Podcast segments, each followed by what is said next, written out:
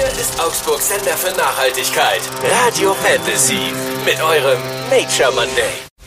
Und wir spielen heute mal ein bisschen Detektiv. Wir holen die Lupe raus, schmeißen uns unseren karierten Mantel über, stecken uns die Pfeife in den Mund und dann machen wir einen auf Pink Panther. Oh ja. Beziehungsweise auf unsere Kollegin Resi. Richtig, weil sie hat nämlich ihre Wohnung von oben bis unten komplett durchsucht und äh, stellt uns heute die Nachhaltigkeitsfallen at home vor.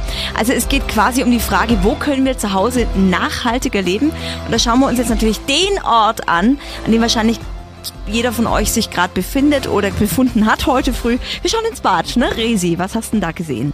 Super viel Plastik. Also die Verpackung von Shampoo, Duschgel und Co. ist ja meistens aus Plastik. Beim Inhalt ist es halt auch so.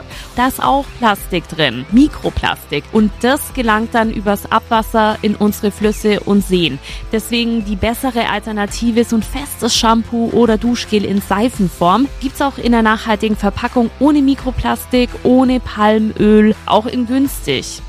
Mhm. Und äh, wenn man jetzt mal so an die Zahnbürste denkt, ne, die ist aus Plastik, gibt's allerdings auch aus Bambus. Und wie sieht's da so aus? Genau, wir sollen ja eh alle drei Monate unsere Zahnbürste wechseln. Vielleicht ist die nächste ja dann aus Bambus. Und wenn uns das taugt, da gibt's auch solche, wo du ganz easy nur den Kopf austauscht.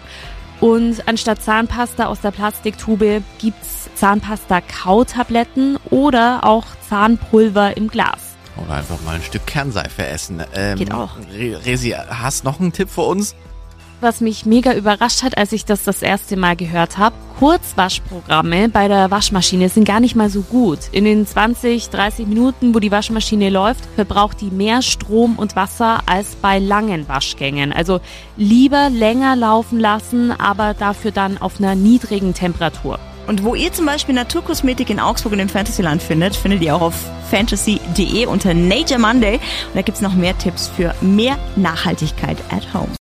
Euer Nature Monday. Nur auf Radio Fantasy. Präsentiert von Windhager. Der Spezialist für nachhaltige Heizsysteme mit der Energie von morgen.